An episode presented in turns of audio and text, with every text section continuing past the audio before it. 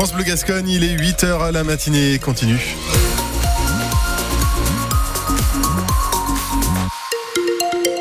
Et sur France Bleu, l'actualité avec Stéphanie Hildonbrandt. Gabriel Attal visite une ferme ce matin quand les agriculteurs, eux, promettent un siège de Paris à partir de demain. La météo, c'est le dernier dimanche de janvier. Oui, dernier dimanche de janvier qui s'annonce relativement doux avec des températures qui atteindront les 19 degrés par endroit. On y revient en détail à la fin du journal.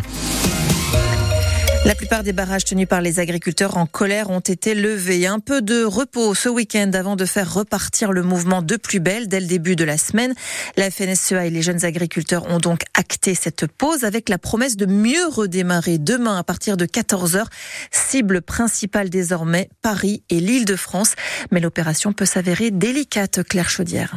La pression va monter d'un cran, menace scandée hier soir dans les rangs des jeunes agriculteurs franciliens qui enchaînaient les réunions de préparation avec leurs collègues de la FNSEA. Au programme, une opération d'ampleur, prévient-on, à durée indéterminée sur les grands axes routiers autour de Paris. Le réseau secondaire risque aussi la saturation. Sept points clés, notamment des péages, sont visés. Des agriculteurs franciliens, mais aussi de l'ensemble des départements voisins seront au rendez-vous, prêts, je cite, à tenir plusieurs jours et même au-delà.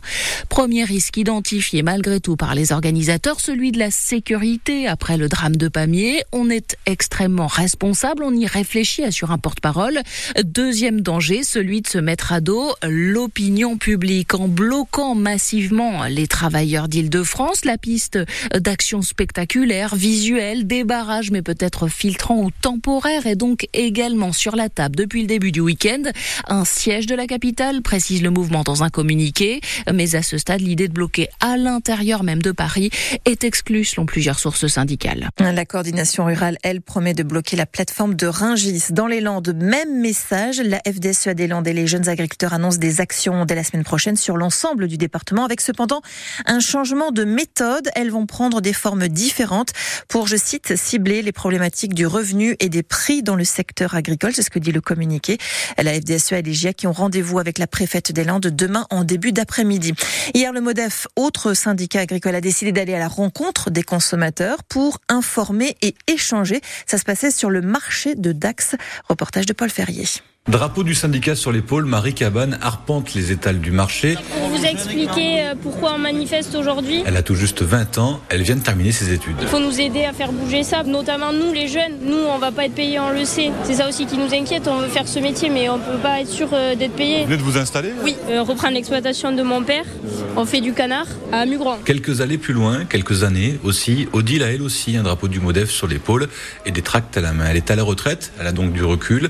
Alors, c'était plus rémunérateur avant son métier? Quand on gavait au tout, tout, début, tout le monde se payait sa maison, les agriculteurs en chaloche, ils arrivaient à vivre, on travaillait différemment. Quoi. On commençait petit à petit, on s'achetait au fur et à mesure, euh, tandis que maintenant, je mets des gros emprunts, mais des fois, je pense que c'est peut-être euh, sûrement trop. La retraitée regarde l'évolution du système, la course à la productivité, aux grandes exploitations, avec un regard critique. Travailler pour gagner de l'argent, oui, il faut. Mais après, quand on s'en met trop, trop, trop, on double, on double, on double le travail, mais pas forcément le revenu, quoi. Je vois les, les pauvres jeunes, il y en a, ils se sont mis tellement de cabanes, de poulets, de autres. Enfin, on peut résister peut-être un peu au système aussi. Il y a une limite. Et cela fait partie des 15 revendications du MODEF, recentrer la PAC sur des exploitations plus modestes et, je cite, cesser les aides au machinisme. Et Gabriel Attal se rend ce matin dans une exploitation agricole d'Indre-et-Loire pour tenter de continuer à convaincre les agriculteurs.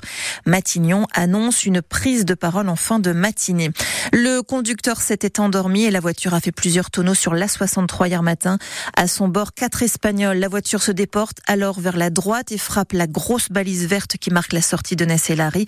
Avec le choc, la voiture décolle, fait plusieurs tonneaux. L'un des passagers est gravement blessé. Les, les occupants ont été transportés dans les hôpitaux de Dax et de Bayonne. Saint-Paul-les-Dax adopte une charte architecturale et patrimoniale. C'est la première commune des Landes à le faire. Un spécialiste de l'architecture landaise a ainsi réalisé un inventaire sur le bâti de la commune et plus largement du département. Et pour la première fois, cette charte, plutôt que de simplement demander aux architectes et aménageurs de respecter la tradition architecturale locale, eh bien, cette charte-là entre dans les détails et explique, dessin à l'appui, ce que sont les éléments locaux qui caractérisent l'architecture. Kevin Lossu est historien de l'art et c'est lui qui a réalisé cet inventaire. C'est un processus qui vise à décomposer les règles et les motifs qui entraient à l'époque dans la conception des édifices anciens. Quand je parle d'édifices anciens, c'est 19e, 20e. C'était évident pour les bâtisseurs d'autrefois. Ça ne l'est plus du tout pour les bâtisseurs actuels. Et donc l'idée de ce document, c'est de faire une synthèse de tous ces petits motifs, des portes, fenêtres, des balcons, balustrades, tous ces motifs authentiques qui existent et de s'en servir pour faire des projets contemporains. Ça ne veut pas dire qu'on bloque évidemment la capacité des architectes à créer, à euh, faire une architecture contemporaine. Il en faut sur le territoire.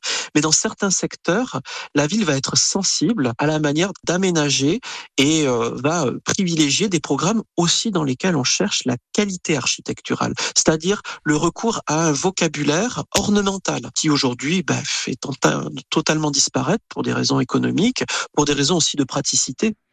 Basketland reste invaincu à domicile et conserve aussi la première place de la Ligue féminine. Les filles de Julie Barren ont battu Angers hier soir 84-71. Basketland qui jouait hier soir la 14e journée de Ligue féminine. Derby landais en fédéral 1 aujourd'hui. de deuxième du classement, affronte Rion-Morcinx, lanterne rouge. Match à 15h15 sur la pelouse de Peyrorade. Pour cette 15e journée de championnat de son côté, l'US Tyros, 6e, reçoit sur sa pelouse à la même heure Barbezieux. Jean-Zac, 8e classement.